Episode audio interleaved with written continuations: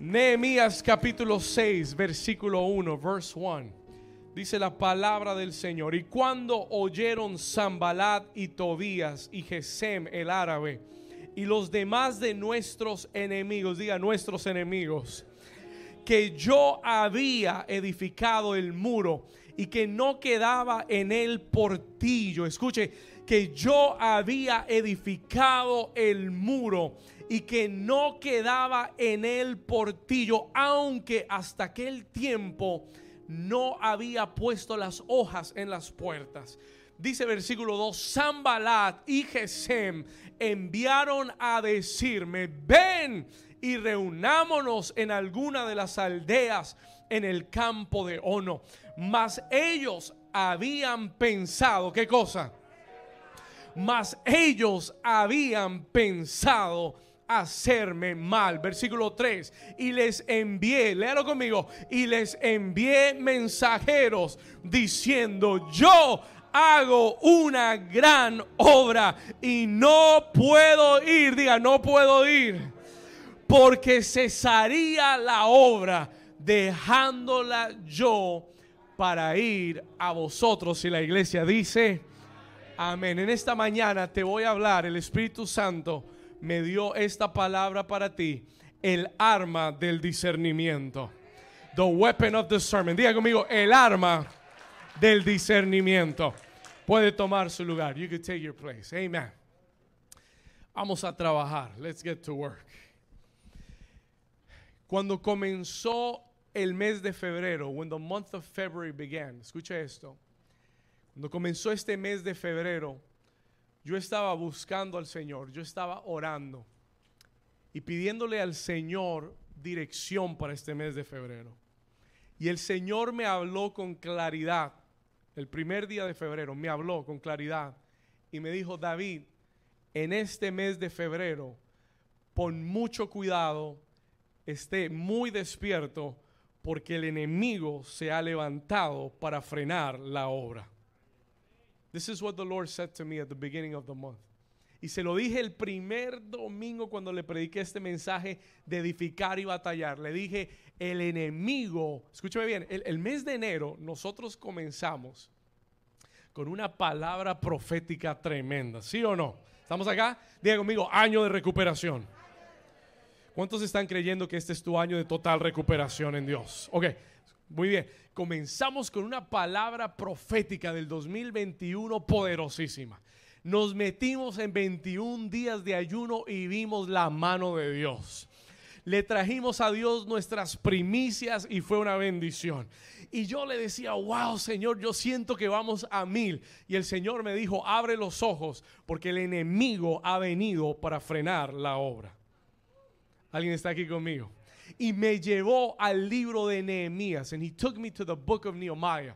Y ese martes con mi discipulado le compartí este texto y le dije, como en los días de Nehemías, el enemigo se ha levantado para frenar la obra el enemigo se ha dado cuenta que en la ciudad de Hallandale hay una iglesia que se ha levantado, que está dispuesta a edificar, a construir, que hay personas en este lugar, en esta mañana, que han tomado una decisión de servir a Dios en medio de la pandemia, en medio del, del virus, en medio de la enfermedad, en medio de la crisis económica, que se ha comprometido a servir a Dios y esto ha perturbado al enemigo.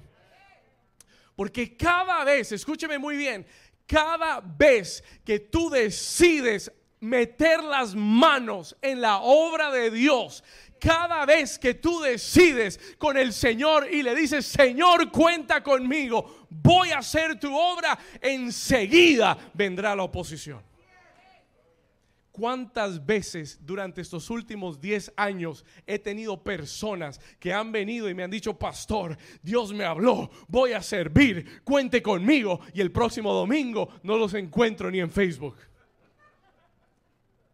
¿Alguien está aquí conmigo? Y, esto no es de ahora, esto, esto ha pasado en los últimos 10 años y yo he aprendido que cada vez que alguien toma, eh, miren, mientras que usted venga aquí, se siente y, y, esté tranquilo, nada pasa. Pero en el momento en el que usted diga, Señor, cuenta conmigo, Señor, yo voy a edificar tu obra, Señor, yo voy a hacer tu voluntad, yo voy a reconstruir lo que estaba caído, en ese momento el enemigo toma nota y viene oposición a tu vida. ¿Alguien, ¿Alguien se identifica con lo que estoy diciendo? Right away, it happens right away. No falla. Cuando Dios mueve el corazón de alguien para edificar, el enemigo viene enseguida para hacerte desistir de la obra.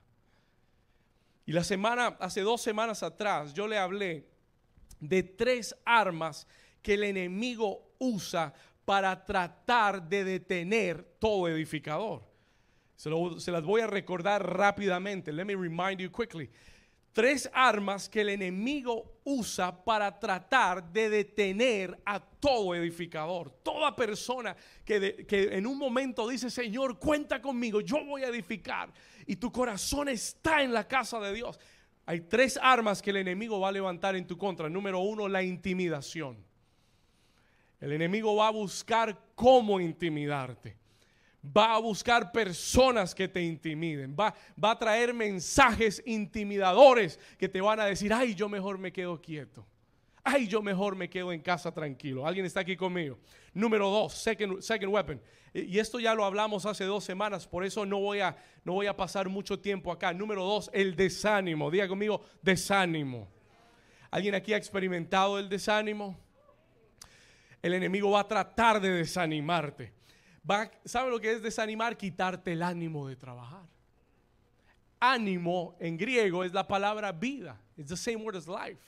Él va a tratar de quitarte el ánimo, la vida para que trabajes para Dios. Número tres, number three, distracciones. Oh, y esa palabra distracciones me refiero a batallas. El enemigo estratégicamente cuando tú quieres trabajar en la obra de Dios, comienza a levantar batallas en tu vida que te distraigan, escúcheme bien, que te distraigan de edificar. Y por eso Dios le dio a Nehemías una estrategia y le dijo, si tú vas a completar esta obra, vas a tener que aprender a edificar con una mano y a pelear con la otra. Pero no puedes abandonar la obra por pelear una batalla. Alguien está aquí conmigo.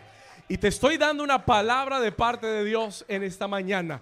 No puedes, no permitas que el enemigo te engañe en abandonar la obra porque tienes que pelear una batalla personal. La estrategia de Dios es sigue edificando y Dios va a pelear por ti.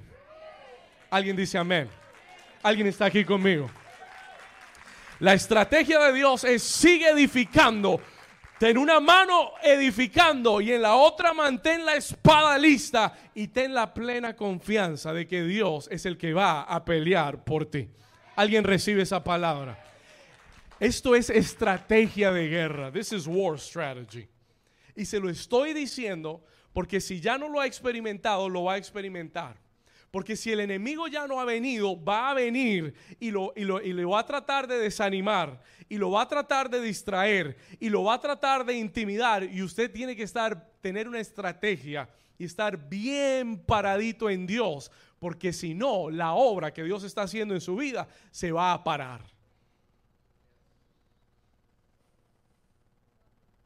Así que tome esta enseñanza como una instrucción del Espíritu Santo.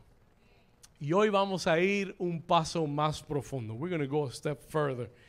Porque en el capítulo 6, escuche esto, porque en el capítulo 6 encontramos una nueva serie de ataques, a new series of attacks. ¿Cuántos saben que el enemigo nunca ataca solo una vez? ¿Sabe cuántas veces atacó a Jesús cuando lo tentó en el desierto? Tres veces lo tentó, tres ataques diferentes. El enemigo siempre regresa. The enemy always comes back. Escúcheme bien, el enemigo siempre regresa. Y en el capítulo 6 hay un nuevo ataque del enemigo. Escúcheme acá. Hay un nuevo ataque porque dice la escritura, escúcheme bien, vamos a ir al versículo 2.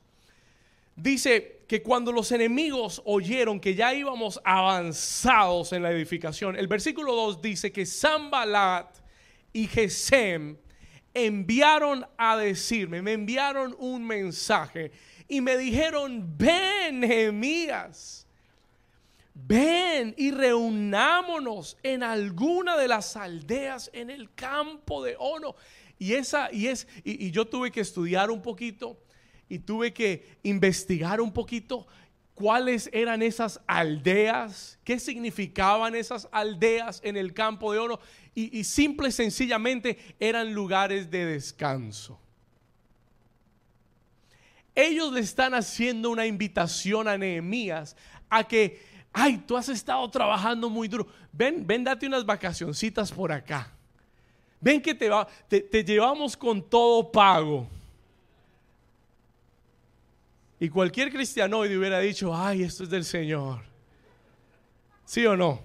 Después de tanto trabajo y después de tanto luchar y que ahora esa gente que se opuso a ti te esté invitando a charlar y a dialogar y a llevarte a un lugar de reposo, tú dices, ay, tiene que ser del Señor. It has to be from the Lord. Pero mira lo que dijo Nehemías. Look at what Nehemiah said. Versículo 2 en alguna de las aldeas en el campo de oro, mas ellos habían pensado hacerme qué? La pregunta es, the question is, ¿cómo sabía Nehemías lo que ellos pensaban? Y la respuesta es, él tenía el arma del discernimiento. ¿Alguien está aquí conmigo en esta mañana? La respuesta es, vamos, denle un aplauso fuerte al Señor si se lo va a dar. Diga conmigo el arma del discernimiento. Yo me he dado cuenta en estos años que uno de una de las armas más escasas en el pueblo de Dios es el discernimiento. Yo me he dado cuenta en todos estos años que el pueblo de Dios le hace falta discernimiento. Que eh, aún cristianos de años se dejan engañar con facilidad por el enemigo. Estamos acá. Y hoy Dios quiere poner en tu vida, en tus manos, y hoy yo voy a orar para que venga un espíritu de discernimiento a tu vida. El Señor me dio, esa es la instrucción de hoy, que hoy vas a salir de aquí equipado con un nuevo nivel de discernimiento.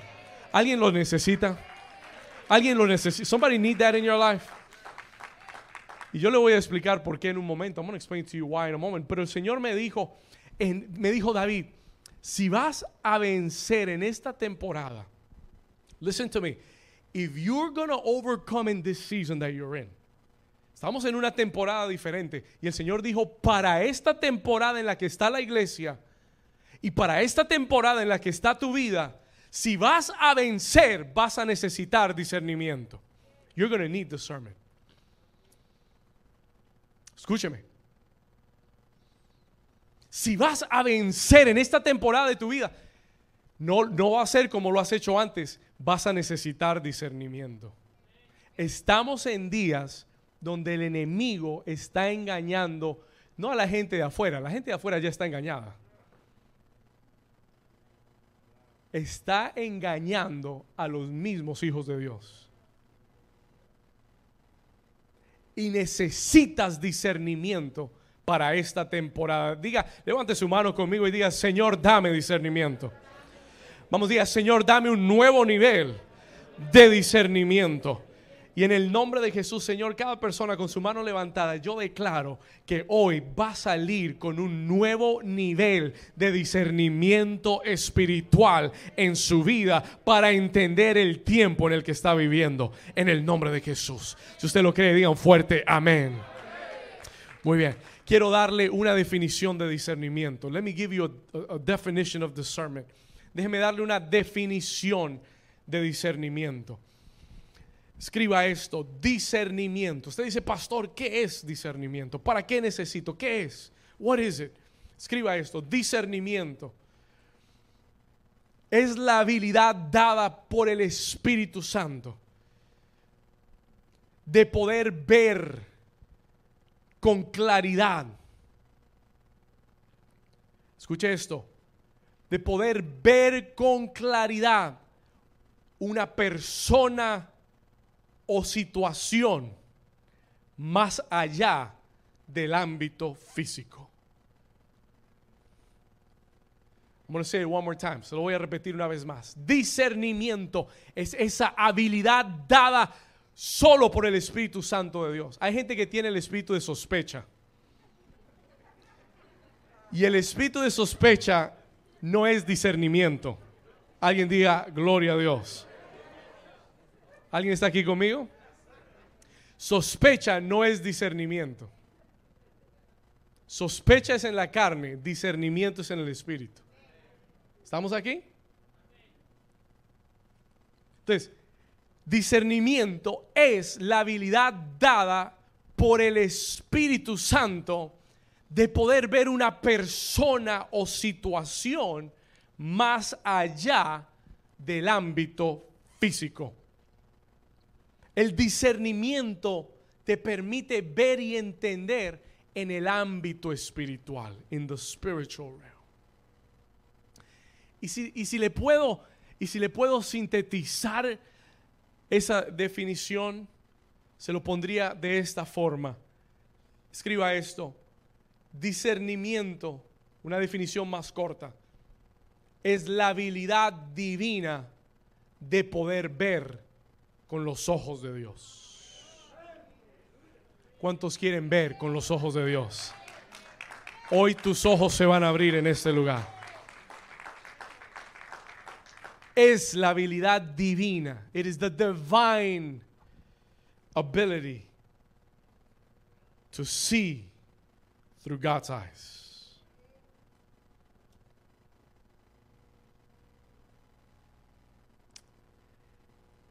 En el capítulo 6, Nehemías recibe una invitación. He receives an invitation.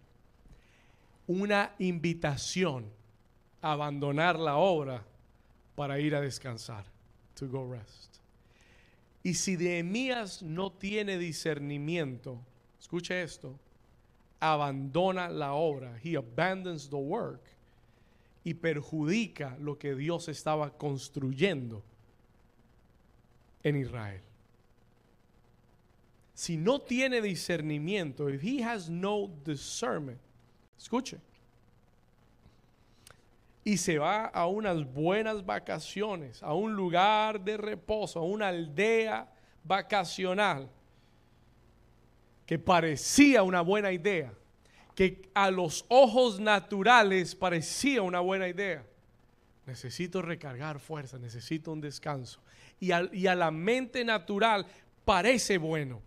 A los ojos físicos parece bueno. Mas si él se hubiera dejado engañar, escuche esto, if he allows the enemy to, to, fool him, él abandona la obra y perjudica lo que Dios estaba haciendo en su vida.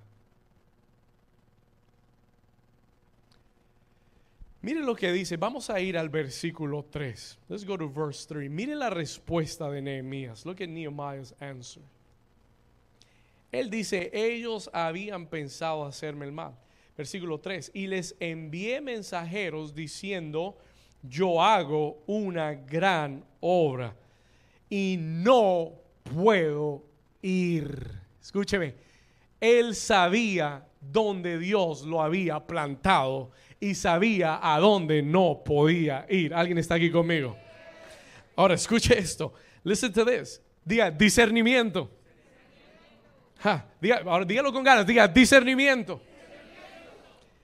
Entonces, él dice en el versículo 3, y no puedo ir porque cesaría la obra dejándola yo para ir a vosotros. Y eso era precisamente lo que el enemigo quería. Eso es precisamente lo que el enemigo está buscando, que abandones la obra. Y si no lo pudo hacer con distracciones, y si no lo pudo hacer con desánimo, y si no lo pudo hacer con intimidación, tratará de hacerlo con engaño.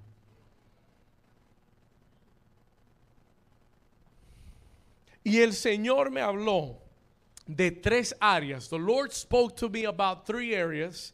Tres áreas en las cuales Dios quiere darte discernimiento. In that God wants to give you discernment. Diga conmigo, tres áreas en las que Dios me dará discernimiento. ¿Cuántos quieren saber cuáles son? Tres áreas en el capítulo 6. Yo encontré tres áreas en las cuales Nehemías necesitó discernimiento. La primera área, the first area, escriba esto, discernimiento para las personas y relaciones en tu vida. Anote esto, por favor.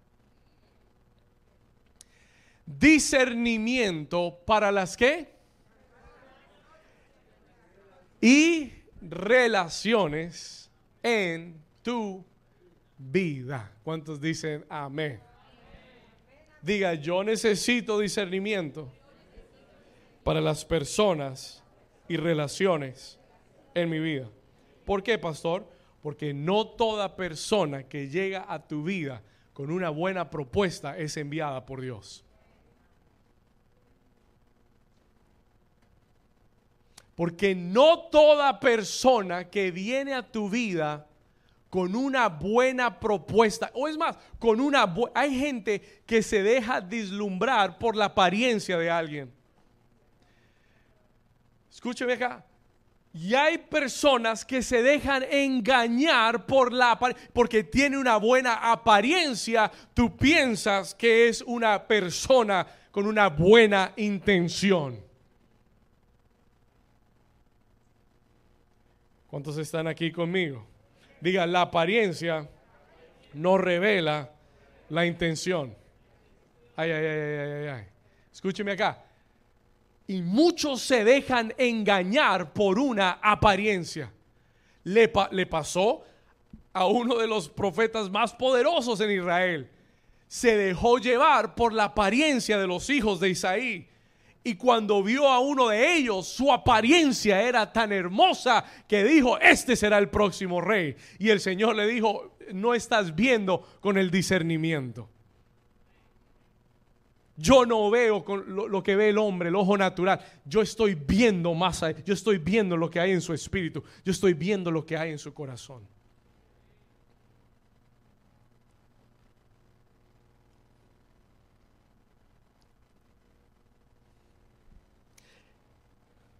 Nehemías dice de aquellos hombres que le habían enviado esta invitación, dicho sea de paso, los hombres que le estaban enviando esta invitación a Nehemías eran hombres, eran autoridades de Samaria.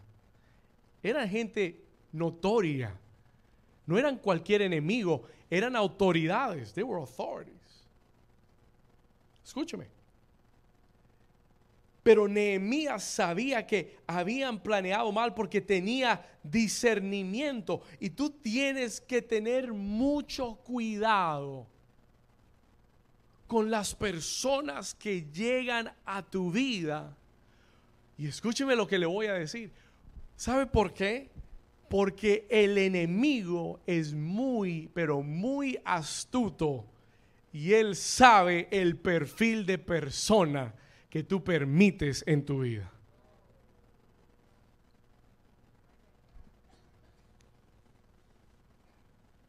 Él sabe el perfil de persona que te atrae. Él sabe el perfil de persona que te gusta. Pero diga conmigo, su apariencia no revela su intención. ¿Alguien está aquí conmigo todavía? Y yo tengo que advertirte en esta mañana. I need to warn you this morning. Vamos, toque al vecino y dile, esto es para ti, vecino.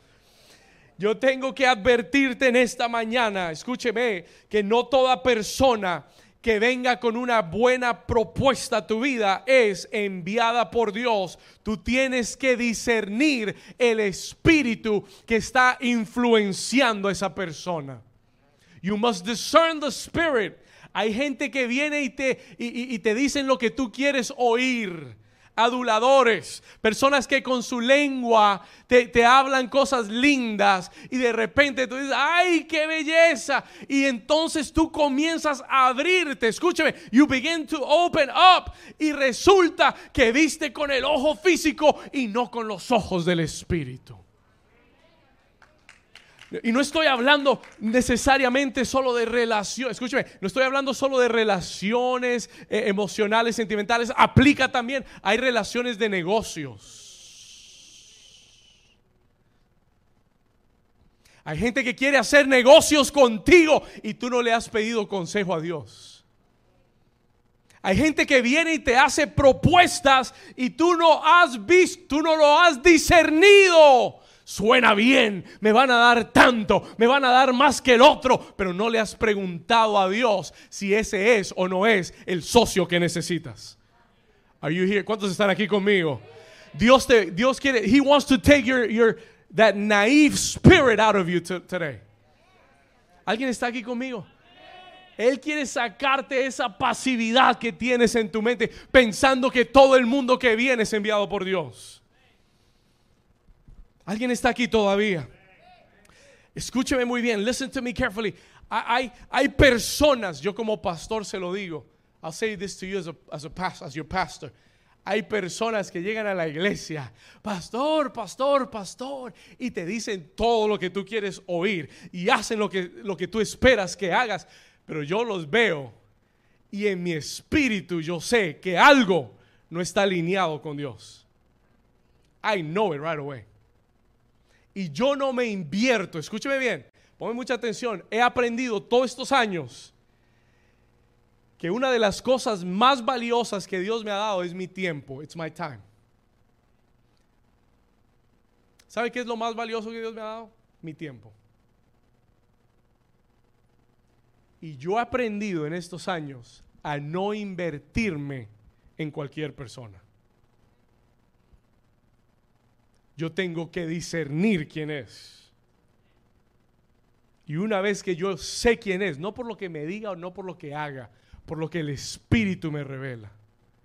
Y una vez que yo entiendo quién es la persona, entonces uno entiende si debe invertir o no invertir. ¿Alguien está aquí conmigo? Se lo voy a comprobar en la Biblia, porque muchos me están diciendo, ay, ¿dónde estará eso en la Biblia? Se lo voy a mostrar. Let me show it to you right now. La Biblia nos habla de un hombre llamado Josué. Diga conmigo, Josué.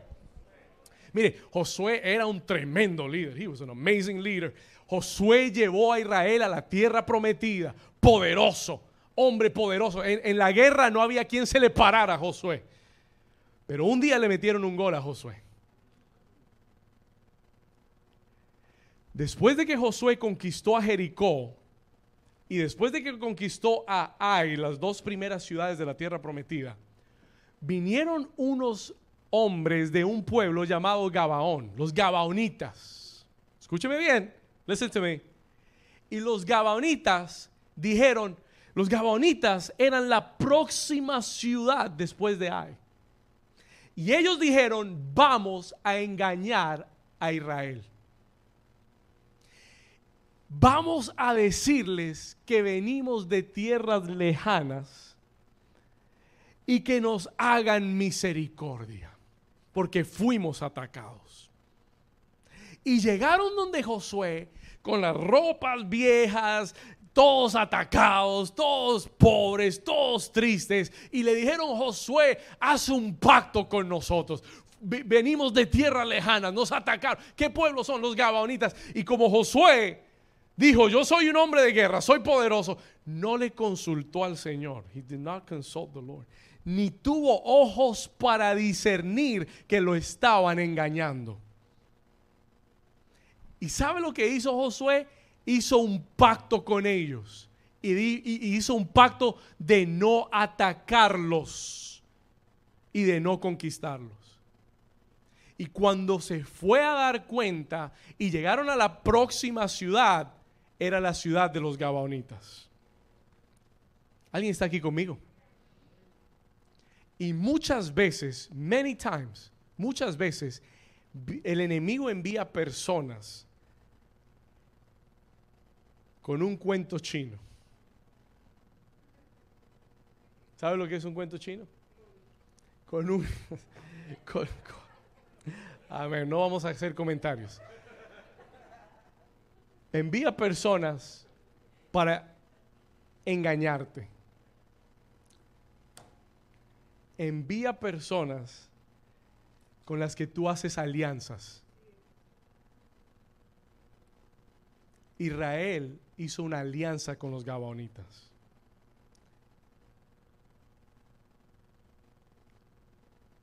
Una alianza sin discernir si eran de Dios o no. Sin discernir. Y esto le puede pasar a los mejores líderes. ¿Alguien, está- ¿Están aquí conmigo? Esto le puede pasar a los creyentes más creyentes. El enemigo es muy astuto. Jesús nos da una lección poderosísima. La Biblia dice en Juan capítulo 2, escucha esto, en el versículo 23 hay un texto muy poderoso. Mira lo que dice acá, look at what it says here. Estando en Jerusalén, en las fiestas de la Pascua, ¿qué dice? ¿Cuántos creyeron en, en Jesús? Dice que muchos creyeron en su nombre viendo las señales que hacía. Escúcheme acá.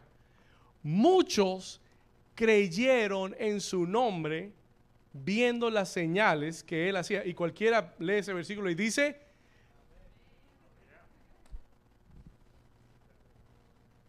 wow, cuánta gente está llegando a la iglesia. Wow, se están llenando las reuniones. Versículo, versículo 24, pon atención.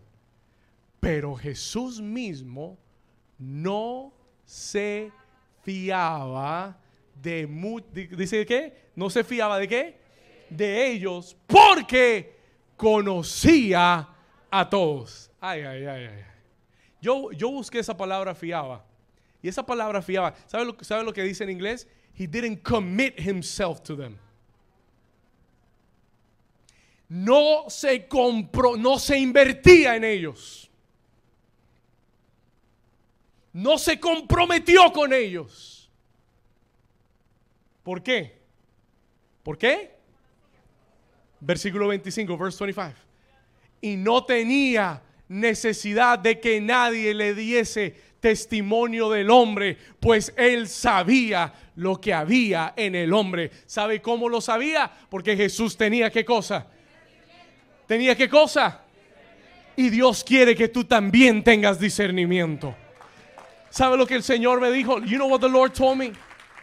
Esta palabra es para alguien. Escuche, pongan mucha atención. El Señor me dijo, el enemigo ha enviado personas alrededor de muchos aquí. No son gente mala, pero son gente que te desgasta. No son gente mala, pero es gente que te roba toda la energía y no te aporta nada a tu vida. Y el enemigo te ha enviado esa gente para desgastarte, para de la obra y quitarte toda tu energía. Eso se llama cizaña. Eso es lo que la cizaña hace. La cizaña no mata al trigo. Escúcheme, la cizaña no mata al trigo. La cizaña le quita a la tierra todos los nutrientes que el trigo necesita para crecer y ser trigo. Y hay gente, hay cizaña que el diablo planta alrededor de tu vida porque son personas que te quitan toda la energía. Y tú tienes que tener discernimiento como Jesús para no desgastarte en la cizaña. Para no desgastarte en las personas que lo único que hacen es absorberte y nunca te proveen nada. ¿Alguien está aquí conmigo? ¿Is this good word or what? ¿Alguien Dios le está hablando esta mañana?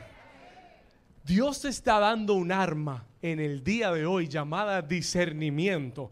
Porque Dios te está revelando lo que el enemigo está tratando de hacer en este tiempo para que tú lo veas y sepas cómo operar en este tiempo. Diga conmigo, Señor, dame discernimiento. Diga, yo necesito discernimiento. Nehemías le dice a estos hombres en el versículo 3, Nehemías 6:3, les dice, yo les envié un mensaje y les dije, yo hago una gran obra y no puedo ir, porque si voy, la obra va a cesar. Si yo voy, dice, dejándola yo para ir a vosotros. Una vez más, diga conmigo, Señor, dame discernimiento. Muy bien, número dos, number two, segunda área, second area, second area where you need discernment. Segunda área en la que Dios quiere darte discernimiento en esta mañana. Escriba esto, discernimiento en la palabra. Discernment in the word. Diga conmigo discernimiento en la palabra. Versículo 10. Vamos a Nehemías 6:10. Vamos a leer un poquito. Look, look what it says here. Nehemías 6:10. Dice, vino, perdón, dice, vine luego a casa de Semaías, hija de, de hijo, perdón, de la Ia, de la hijo de Metabel, porque él estaba encerrado, el cual me dijo, pon atención a esto por favor, dice, reunámonos en la casa de Dios, dentro del templo, y cerremos las puertas del templo, porque vienen para matarte. Sí, es, esta noche vendrán a matarte. Versículo 11, pone atención a esto, esto es poderosísimo. 11, entonces dije, un hombre como yo he de huir y quien que fuera como yo entraría al templo para salvarse la vida. No entraré. Versículo, versículo 12. Y entendí, diga conmigo, y entendí. Diga, discerní. Dice, y entendí que Dios no lo había enviado, sino que hablaba aquella profecía contra mí, porque Tobías y Zambalat lo habían sobornado. Porque fue sobornado para hacerme temer y que yo pecase y le sirviera de mal nombre con que yo fuera infamado. Versículo 14, escuche esto, acuérdate Dios mío de Tobías y de Zambalat y conforme a estas cosas que hicieron, también acuérdate de Noadías profetiza y de los otros profetas que procuraron infundirme miedo. Diga conmigo discernimiento. Diga discernimiento en la palabra. Oh my God. ¿Sabe lo que? Escuche esto. This is so powerful. Listen to this. Los enemigos de Nehemías dijeron, una invitación vacacional no lo va a engañar.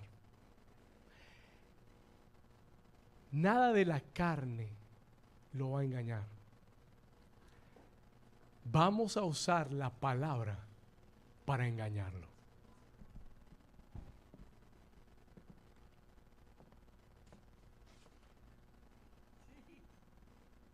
¿Alguien está aquí todavía? Este hombre tiene tanto temor de Dios que la única forma que lo vamos a sacar de la obra es engañándolo con la palabra.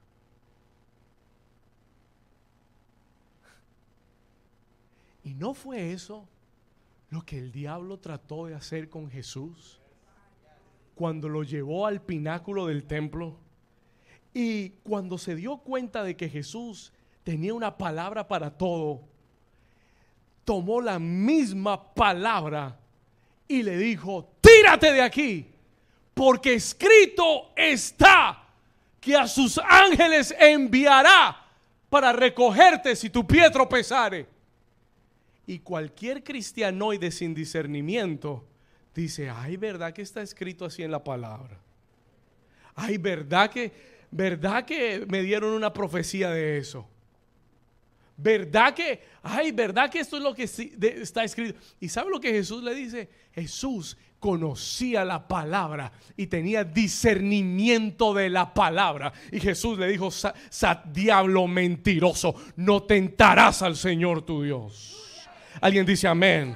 Alguien dice amén. Diga discernimiento en la palabra. Vamos, dígalo fuerte, diga discernimiento en la palabra. Tú necesitas discernimiento en la palabra. No todo el que te da una palabra viene de Dios. No todo el que te lee un versículo bíblico te está hablando de parte de Dios. Alguien está aquí conmigo y la iglesia necesita discernimiento. Tú tienes que oír con los oídos del Espíritu. Tú tienes que ver con los ojos del Espíritu y tienes que discernir lo que viene de Dios y lo que no viene de Dios. Alguien le da un aplauso fuerte al Señor en esta mañana. Oh, escúcheme bien. Vivimos en días donde hay mucha palabra. Acabamos de pasar un año donde la gente se quedó en casa a través de una conexión de internet viendo mensajes. Y muchas personas, escúcheme bien, muchas personas hicieron de YouTube su maestro. Y encontraron maestros que no fueron enviados por Dios. Y yo tengo una exhortación para ti como tu pastor. I have an exhortation for you as your pastor. Escúcheme muy bien. Ten mucho cuidado de quién recibes tu alimento espiritual. ¿Alguien está aquí conmigo? Hoy hay miles de miles de miles de predicadores que usted puede oír. Solo tiene que buscar y encuentra un predicador. Y mucha gente se deja dislumbrar por alguien que se sabe versículos bíblicos. El diablo se sabe versículos bíblicos. ¿Alguien está aquí conmigo? Eh, eh, déjeme se lo pongo de esta forma. El diablo se sabe más versículos que tú.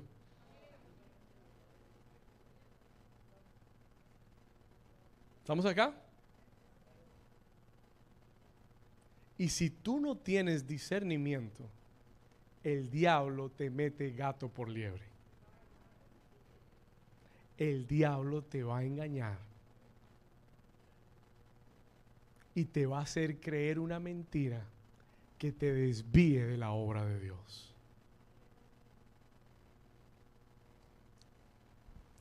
Sea cuidadoso con quien usted oye. Pablo tuvo que ir a la iglesia de Corintio que él había fundado a sus hijos en la fe y tuvo que reprenderlos porque todos estaban metidos en YouTube viendo otros predicadores. ¿Estamos acá?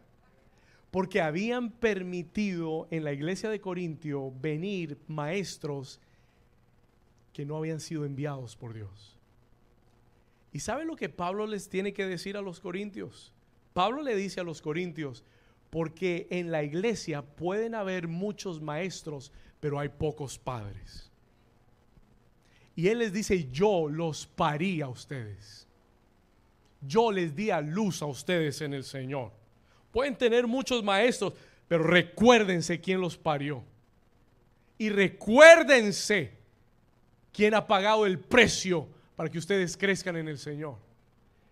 Y por eso les dice, sean imitadores de mí. Primera de Corintios, capítulo 4, versículo 15. Se lo voy a leer rápido, porque mucha gente dice, ¿dónde está eso en la Biblia? Primera de Corintios 4, 15. Porque aunque tengáis diez mil años, muchos maestros, en Cristo no tendréis muchos padres. Escuche, no tendréis muchos padres, pues en Cristo Jesús yo os engendré por medio del Evangelio. Versículo 16, verse 16. Por tanto, os ruego que me imitéis a mí. ¿Usted se imagina tener al apóstol Pablo rogándole a usted que tenga cuidado con otros maestros y que por favor lo imite a él? ¿Alguien me está entendiendo? Y en esta mañana yo, te, yo traigo una exhortación del Espíritu a tu corazón. Ten mucho cuidado con de quién te alimentas espiritualmente. Tenga mucho cuidado. Si usted tiene una pregunta, hay libros, hay, maestros, hay eh, enseñanzas a las cuales usted tiene que tener mucho cuidado. Si no es su padre espiritual, usted cuídese. ¿Estamos acá? ¿Alguien está aquí todavía? Se lo estoy diciendo con el amor de Dios para que no se deje engañar por el enemigo. ¿Alguien puede decir amén a eso? Denle un aplauso fuerte al Señor, claro que sí.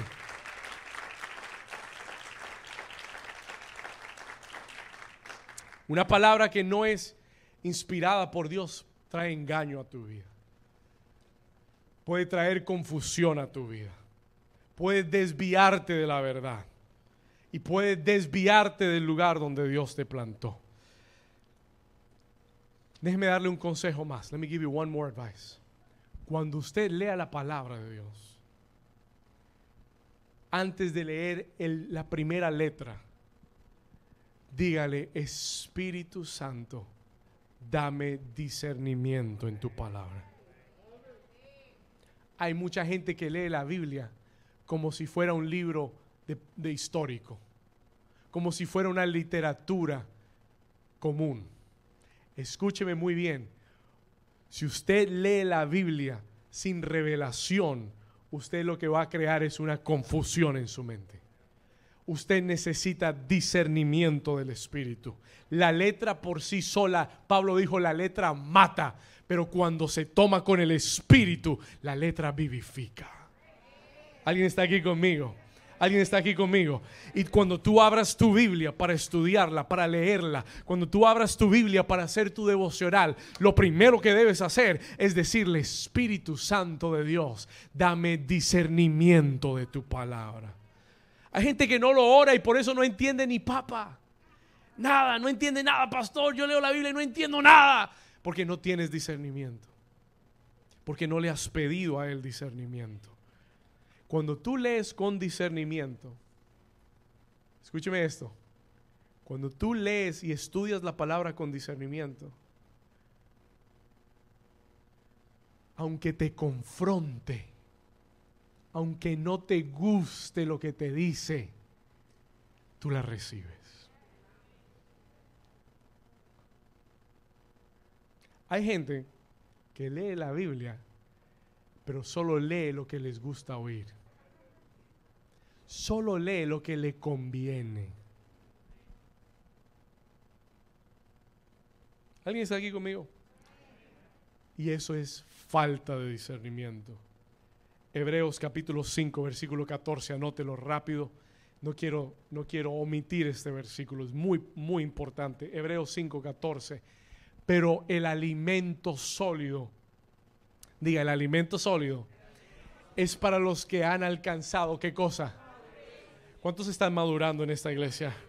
Es para los que han alcanzado madurez, para los que por el uso tienen los sentidos ejercitados en el que discernimiento del bien.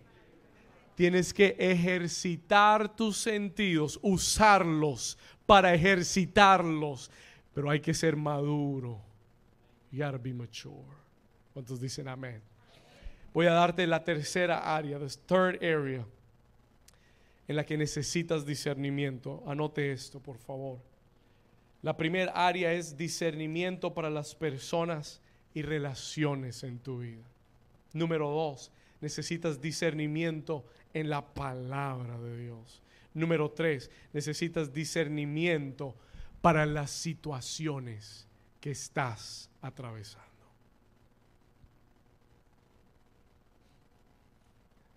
Aquí voy a terminar. I'm going to finish here. Escúchame bien. Vamos al capítulo 14, perdón, capítulo 6, versículo 14 de Nehemías. Capítulo 6, versículo 14.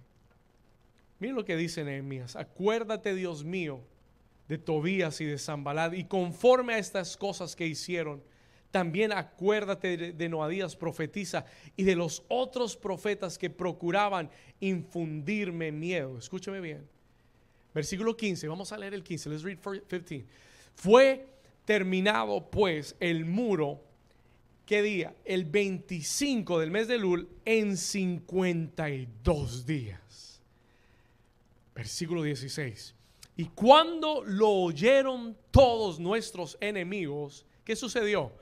Temieron todas las naciones que estaban alrededor de nosotros y se sintieron, ¿qué cosa?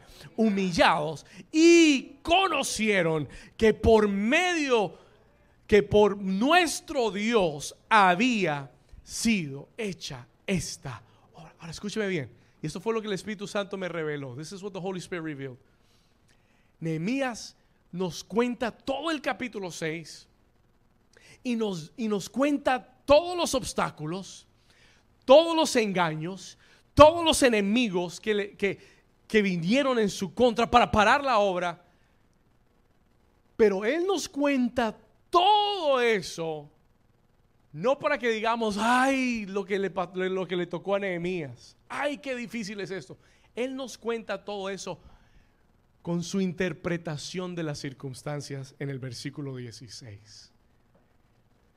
Él nos cuenta todo lo que pasó con el discernimiento de la situación y por qué sucedió esta situación. Y él dice, versículo 16, verse 16, él dice, vamos a ir ahí, dice, cuando oyeron esto nuestros enemigos, temieron todas las naciones que estaban alrededor de nosotros y se sintieron humillados. Y aquí está la parte clave. Y conocieron. Mire, Nehemías dice, todo esto que pasó, todo esto engaño del enemigo que trató de traer a mi vida fue para revelar que por nuestro Dios había sido hecha esta obra.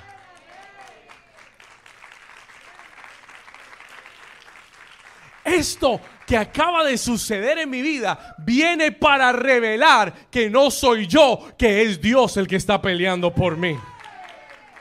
Y tú necesitas discernimiento para la situación en la que estás. Muchos cristianos están tristes, escúcheme, preocupados. Muchos cristianos están atravesando un lugar de mucha oposición, donde hay muchos enemigos en su contra, donde el enemigo, donde si tú ves con los ojos naturales, lo único que ves es lo que el enemigo está haciendo. ¿Alguien le ha pasado? Una persona, gloria a Dios. ¿Alguien le ha pasado que en una situación en la que estás atravesando, tú estás viendo con los ojos naturales y lo único que ves es lo que el diablo está haciendo?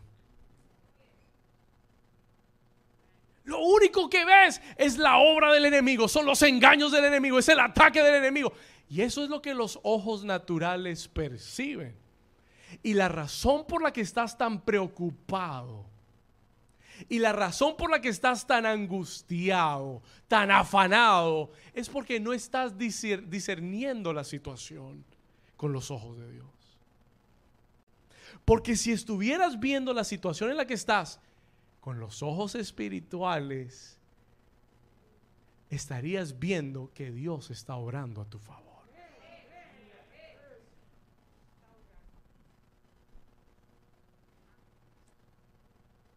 ¿Alguien está aquí conmigo?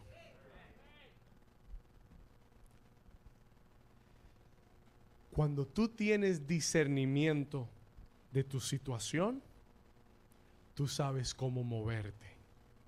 Tú sabes cómo orar. Tú sabes cómo atacar al enemigo. Cuando tú no tienes discernimiento de tu situación, estás en el cuarto encerrado llorando. Padre, líbrame del enemigo. ¿Alguien está aquí conmigo? ¿Alguien ha hecho esa oración algún día? Yo también la he hecho. I've done it too. Señor, ¿por qué me has desamparado? ¿Sabe por qué hacemos esas oraciones? Porque no está, porque no tienes discernimiento de tu situación. Porque la estás viendo con los ojos del hombre físico. Hay una, una historia con la que voy a terminar hoy. Un profeta de Dios en la escritura llamado Eliseo. Este hombre tenía un discernimiento tan poderoso que cuando los enemigos de Israel iban a hacer una movida militar, él la discernía. Y él anticipaba al ejército de Israel a llegar antes que el enemigo llegara. Poderoso. Todo lo que los sirios querían hacer, Israel lo anticipaba. Israel would do it first. Y el rey de Siria dice, ¿cómo es que Israel siempre nos gana la batalla? Y alguien le dijo, es que hay profeta en Israel. Hay un hombre que ve en Israel. Diga conmigo, discernimiento. Porque eso es lo que ver es discernimiento. Ver lo que está en el ámbito del espíritu. Y alguien le dijo, es porque hay un, hay un, hay alguien que ve, hay un profeta en Israel. Y el rey de Siria dijo, vamos a capturar ese profeta. Let's go capture that prophet. Y puso un ejército, un Navy SEAL team para ir a buscar a Eliseo. Y dice la Biblia que carros y caballos y ejército llegaron y rodearon la casa de Eliseo. They surrounded his house para capturarlo. Escúcheme, listen to. Y esa mañana se levanta el siervo de Eliseo y abre la puerta y, y sale. Él iba a regar las matas esa mañana. y cuando sale, when he comes out, se da cuenta que hay un ejército a caballo rodeando toda la casa. Y él regresa donde Eliseo y le dice, ay Señor mío, ¿Y ahora quién podrá ayudarnos? Eso fue del Chespirito. Vamos a, vamos a Reyes, vamos a ir al libro de Reyes. Anote esta cita, Segunda de Reyes, capítulo 6. Second Kings, chapter 6. Aquí voy a terminar. I'm going to finish here. Segunda de Reyes 6. ¿Cuántos Dios les está hablando? Escuche esto, Segunda de Reyes 6:15, y se levantó de mañana y salió el que servía al varón de Dios. Y he aquí el ejército que tenía sitiada la ciudad con gente de a caballo y carros. Diga conmigo, carros y caballos había un ejército con carros y caballos rodeando la ciudad donde estaba Eliseo. Entonces su criado le dijo, ay Señor mío, ¿qué haremos? Y esa es la oración que hace todo creyente que está viendo con los ojos del hombre natural.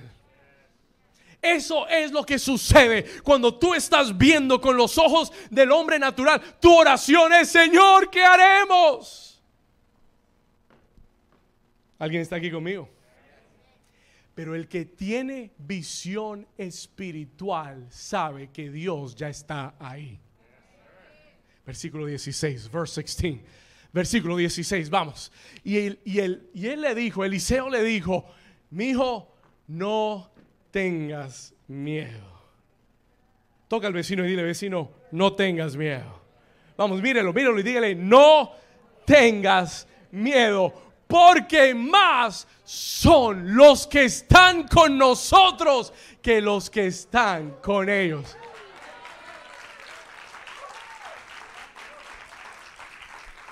Déjame el versículo, por favor. Time out. Un momento. Un momento.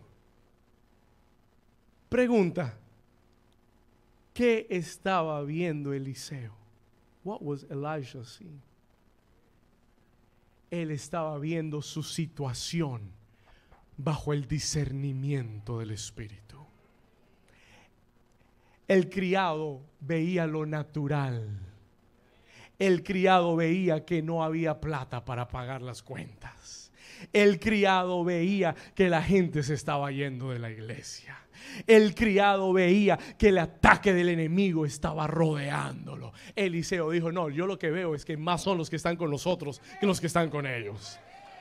La pregunta es, ¿cómo, cómo puedes ver eso, Eliseo? La respuesta es sencilla, porque Eliseo tenía discernimiento.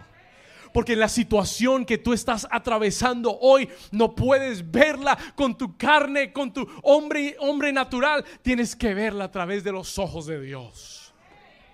Versículo 17, verse 17. Y oró Eliseo, y aquí vamos a terminar, escuche, y oró Eliseo y dijo, te ruego, oh Jehová, que qué? ¿Le puedo, ¿Le puedo dar un consejo?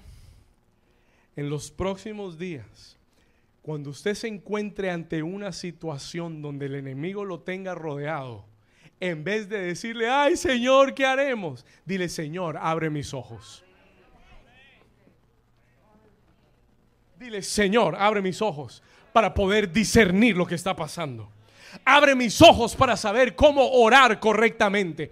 Abre mis ojos para saber cómo atacar al enemigo. Porque yo sé que más son los que están conmigo que los que están en el mundo. Porque yo sé que mayor es el Dios que está en mí que el que está en el mundo. Alguien dice gloria a Dios. Alguien le da un aplauso fuerte.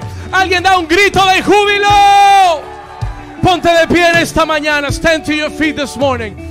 Y el Señor me dijo en el día de hoy, the Lord told me this morning, el Señor me dijo en esta mañana, ora por tus siervos, ora por la iglesia y ora que Él abra los ojos sobre cada uno de ustedes. Levanta tus manos.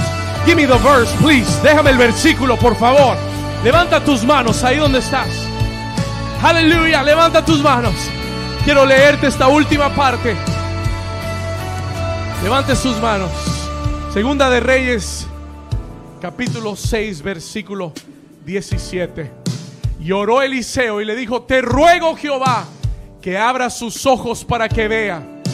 Entonces Jehová abrió los ojos del criado y miró.